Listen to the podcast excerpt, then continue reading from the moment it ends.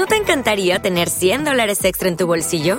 Haz que un experto bilingüe de TurboTax declare tus impuestos para el 31 de marzo y obtén 100 dólares de vuelta al instante. Porque no importa cuáles hayan sido tus logros del año pasado, TurboTax hace que cuenten. Obtén 100 dólares de vuelta y tus impuestos con 100% de precisión, solo con Intuit TurboTax. Debes declarar para el 31 de marzo. Crédito solo aplicable al costo de la presentación federal con TurboTax Full Service. Oferta sujeta a cambios o cancelación en cualquier momento. Hoy puede ser un gran día y mañana también. El halo en automovilismo, como suena con H, el halo en Fórmula 1 y no solo en Fórmula 1, es un sistema de seguridad utilizado en los eh, monoplazas que protege al piloto de golpes de objetos externos, claro, muy contundentes y externos. Protege la cabina del piloto completa, es decir, le da por delante una rigidez que antes no tenía. En 2018 fue introducido, pero que nos lo cuente mejor José Lagunar de Rive Kids, nuestro especialista en seguridad vial. Hola José, ¿qué tal? Buenos días. Hola, buenos días. Es un arco entonces, el, halo es un arco. Sí, efectivamente, es un arco que va en la, a la altura de la cabeza del casco del piloto en Fórmula 1 o en la NASCAR, en un montón de competiciones automovilísticas. Tiene forma de Y y lo que hace es, como muy bien has introducido, evitar que objetos grandes puedan impactar con la cabeza del piloto.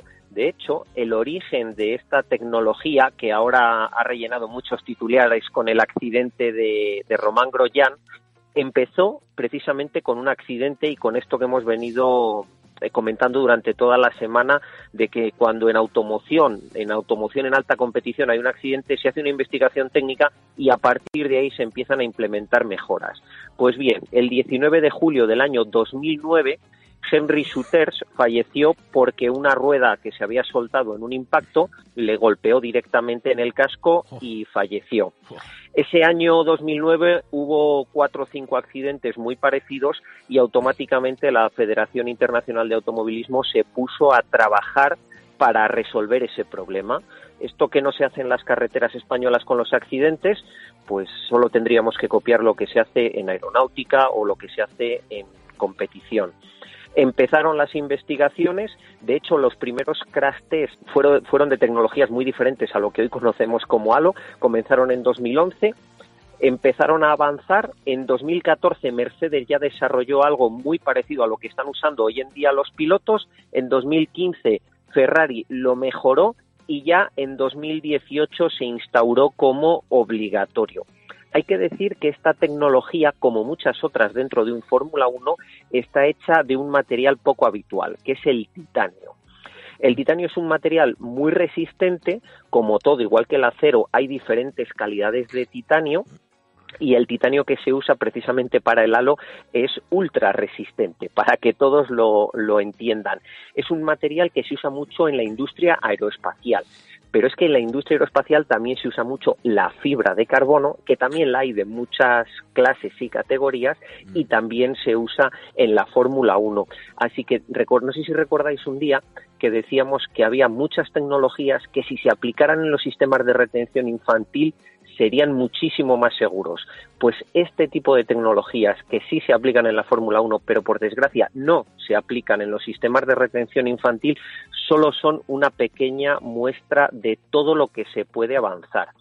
Y ojo que estamos hablando que el accidente se produjo en 2009 y en 2018 se hizo obligatorio en la Fórmula 1 esta tecnología y puedes decir, ala, son muchos años, fíjate, desde el año 2009 hasta el 2018, ¿cuánto tarda la tecnología en llegar a la Fórmula 1?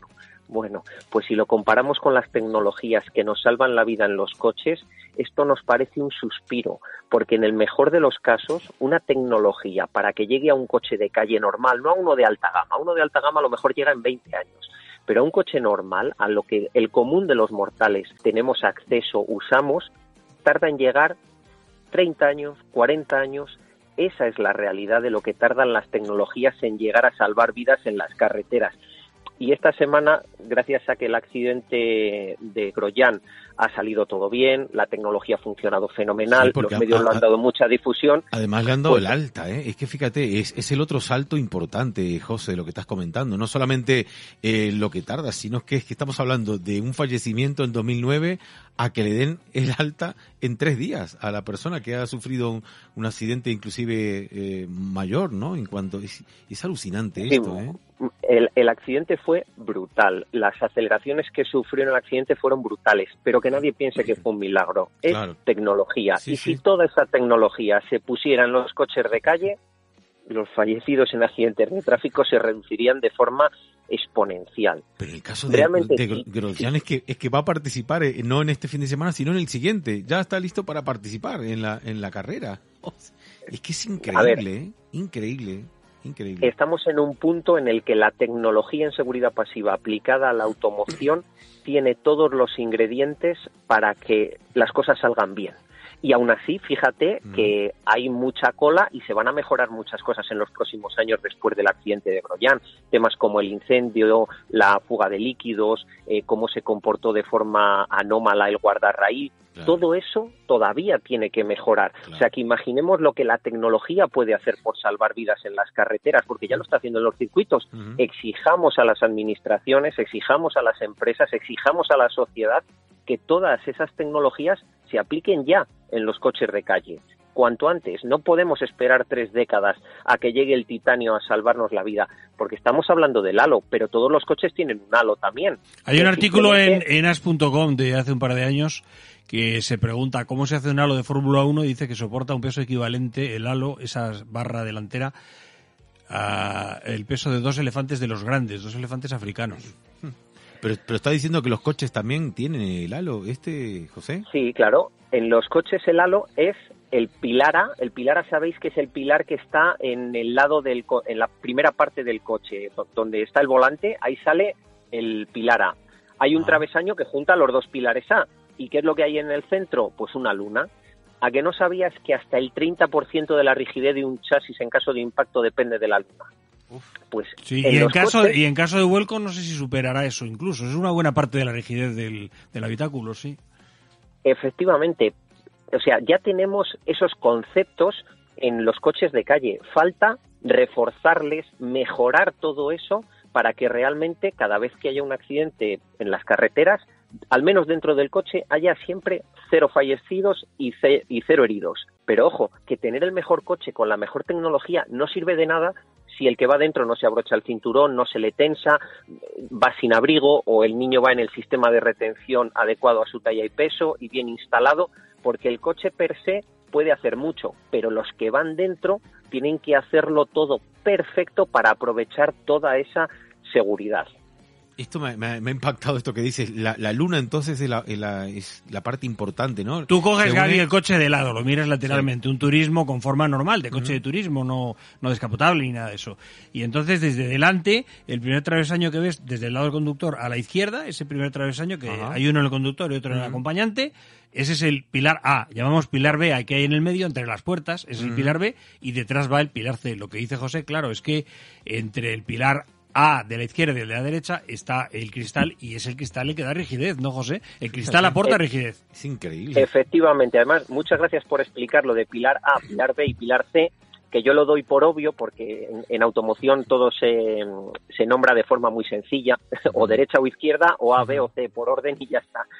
Entonces, efectivamente ya tenemos esa luna. Esa luna ha mejorado un montón, pero es que debemos ser conscientes que una luna con una rajita, ya no va a aportarnos ese 30% de rigidez en caso de impacto. Así que es un elemento de seguridad pasiva importantísimo dentro del coche, tan importante como el halo en la Fórmula 1. El cristal es todo en el coche y elemento de seguridad activa en el sentido de que está lleno de los ojitos, que son los sensores que permiten que los coches modernos regulen distancia respecto al de delante, frenen si lo consideran conveniente, eh, detecten si me he dormido, si me voy hacia un lado por distracción.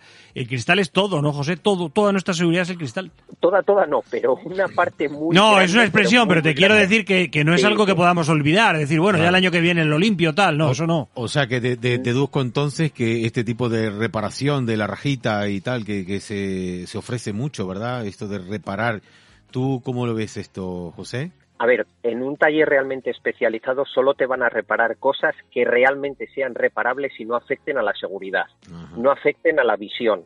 Entonces, aquí hay que tener cuidado, como en todo en la vida, con los piratillas. Pero en, en un centro realmente especializado, solo te van a arreglar aquellas cosas que se puedan arreglar. Y realmente una luna vale muchísimo dinero, pero claro, vale muchísimo dinero porque hace un trabajo espectacular. Antes del accidente y durante el accidente. Hay muchísima tecnología metida dentro de una luna y algo tan sencillo como limpiar los mosquitos todos los días para que tú como conductor tengas toda la visión posible, eh, es que es baratísimo, es que es un momento. Vamos a hacer eso para poder tener nosotros visión, los hadas que tengan visión y por favor, en el momento que haya cualquier pitera, cualquier rajita, cualquier cosa, acérquense a un centro especializado en lunas para que valoren si hay que sustituir la luna inmediatamente o es reparable. Hay muchísimas veces que no es reparable. ¿eh? Gracias, don José. Y el otro milagro que contaremos del parabrisas y su tecnología es lo pensarán, ¿por qué no se rompe como la ventana de casa? ¿Por qué no se rompe en lanza o en esquirla o con forma de algo cortante? Eso es imposible que lo haga. Se rompe de manera que también nos protege. Se rompe y es inofensivo. Lo contamos otro día. El miércoles volvemos a hablar, señor Lagunar. Un abrazo.